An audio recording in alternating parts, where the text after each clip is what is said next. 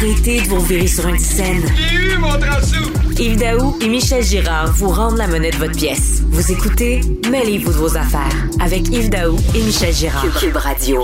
Depuis le début de la pandémie, euh, je ne sais pas si vous avez remarqué, nos visites au supermarché sont marquées par un nombre incalculable euh, de préposés qui nettoient votre chariot, vos poignées, les courroies de- des, des caisses de votre sac.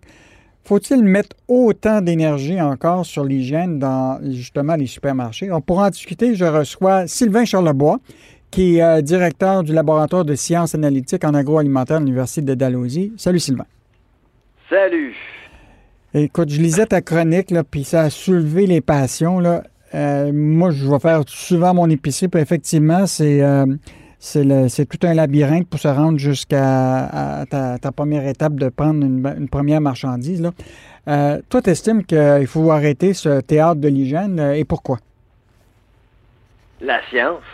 Euh, écoute, au, au début, en mars 2020, euh, on s'embarquait dans une pandémie, on savait pas trop ce qui se passait. On connaissait pas trop ce virus-là. Euh, Il n'y avait pas de variant non plus. Euh, bon, euh, puis au niveau de la recherche, il n'y avait pas grand-chose. On ne savait pas trop si le virus survivait sur des surfaces. euh, on emballait, on suremballait. En arrivant à la maison, on demandait aux gens de prendre leur douche avec leur épicerie quasiment. C'était vraiment exagéré. Puis, tu sais, jusqu'à un certain point, je peux comprendre. Comme chercheur, je peux comprendre pourquoi. Parce que euh, face à l'inconnu, ben, on, on veut s'assurer que les gens se protègent le mieux qu'ils peuvent. Alors, pour ce qui est des épiciers, ben, c'est la même chose. En rendu à l'épicerie, ben, faut nettoyer, surnettoyer, puis là, euh, de- au début de la pandémie, euh, les, euh, les supermarchés étaient pratiquement plus propres que les hôpitaux. C'est parce que c'est ce que les gens voulaient voir, c'est ce qu'ils voulaient se, se faire rassurer. Mais là, vraiment, là, aujourd'hui, là, 17 mois plus tard, on, on est rendu euh, ailleurs, on est ailleurs avec la science, euh, surtout la recherche qui été effectuée ailleurs dans le monde, là, on en connaît plus euh, du virus. Là. Mais c'est certain qu'il y a l'élément, évidemment, de l'environnement puis l'aspect sanitaire, mais il y a aussi l'aspect des, coûts. là. Ça- tout ça doit avoir des coûts pour, pour les, les- détaillants, puis probablement qu'à un moment, ça va être refilé aux consommateurs, non? Ah, c'est certain. C'est ça, les, les gens pensent pas à ça, mais les chiffons, euh, il y a les détergents, euh, les produits utilisés, souvent, des fois, euh, ces produits-là sont nocifs. C'est pas tous les marchands qui ont les moyens d'acheter des produits biodégradables, bons pour l'environnement. Ça, c'est une chose qu'il faut penser. Puis l'autre chose, évidemment, au niveau, au niveau de la- d'abordabilité alimentaire, ben, ça contribue au coût du panier d'épicerie. C'est certain, c'est certain que lorsque vous voyez des préposés nettoyer votre chariot, comme consommateur, vous payez pour ça. vous payez pour tout ce qui se passe. là. La, la- la mise en scène là, que vous voyez, là, vous payez pour ça.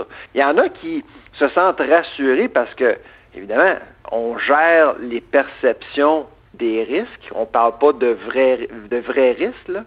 Euh, donc, je peux comprendre pourquoi que la mise en scène est nécessaire pour certains, mais moi, j'ai l'impression que de plus en plus de gens sont comme un peu tannés de se faire rappeler qu'ils sont dans une pandémie, puis sont un peu tannés de voir que peut-être, là, bon, euh, on amplifie les risques réels, parce que les risques sont quand même, pour certaines applications, sont microscopiques.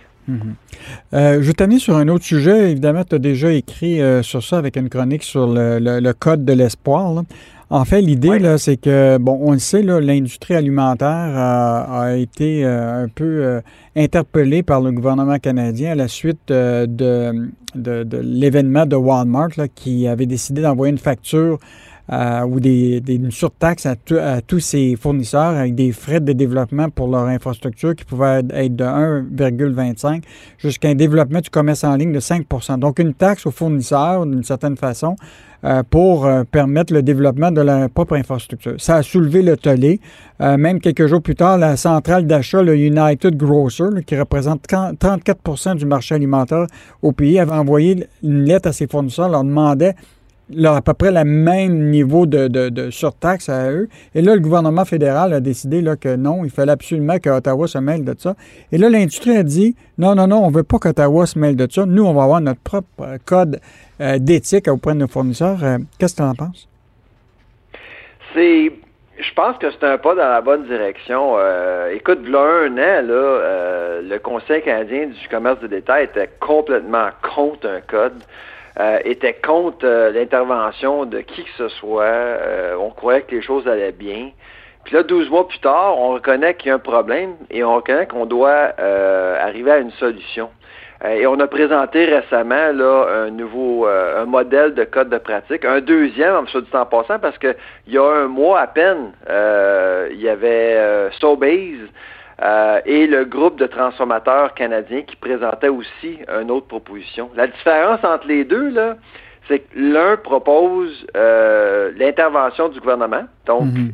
que le public ait un rôle à jouer, et l'autre, c'est complètement indépendant. Puis c'est sûr que je, comprends pourquoi l'industrie veut s'auto-réglementer, mais je suis pas certain que les consommateurs sont prêts à l'accepter.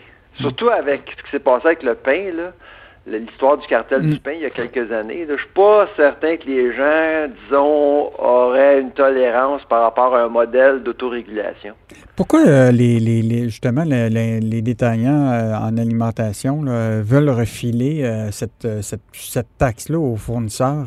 pourquoi les autres même ne l'assument pas? Ben, c'est une culture, c'est vraiment ce qui surprend beaucoup de monde, c'est que c'est comme ça que les affaires se passent dans le domaine alimentaire. Pour avoir le droit de faire affaire avec un client, il faut le payer. C'est euh, un peu comme ça que ça, ça a toujours fonctionné comme ça. Euh, parce que les, les épiciers, eux, ont, ont de l'immobilier à l'intérieur d'un magasin. Il y a de l'espace, l'espace tablette, faut payer pour ça, l'espace sur les pamphlets publicitaires, etc. Donc, tout se paye, tout se monnaie. Les gens s'en aperçoivent pas, là, mais la publicité, le marketing, toute ce monnaie, puis il y a toujours une bataille pour ce qui est de l'espace dans un magasin. Alors, c'est un peu ça qui se passe, mais les gros gagnent et les petits perdent. c'est pour ça que pour les consommateurs, l'enjeu du code peut paraître quelque chose comme lointain, mais ça va, ça, nous affecte tous. Là. Euh, mm. ça veut dire qu'on pourrait avoir plus de choix, plus d'innovation aussi à long terme. Mm. Est-ce que ce code-là euh, devrait donner de la place euh, davantage à ce qu'on appelle des produits québécois? Ben oui, absolument. Euh, tu sais, quand je pense au code, là, je pense surtout aux PME québécoises. Il y en a beaucoup, beaucoup au Québec. D'ailleurs, c'est au Québec où on transforme le plus euh, les denrées agroalimentaires dans la province. 60% de tout ce qui est produit à la ferme est transformé dans la province. Et ce sont des PME qui, qui le font. Là. Hmm. Fait que, c'est sûr que si c'est difficile d'avoir un espace tablette, là, ou de payer des frais supplémentaires, euh, ça, donne moins, ça, diminue les chances de PME de réussir à long terme. Sylvain, on continue à te lire dans le Journal de Montréal, Journal de Québec, évidemment sur nos sites web là, pour euh, tout ce qui touche euh, l'industrie alimentaire et agroalimentaire. Donc, c'était Sylvain Charlebois, qui est directeur du laboratoire de sciences analytiques en agroalimentaire à l'Université d'Alousie. merci, Sylvain.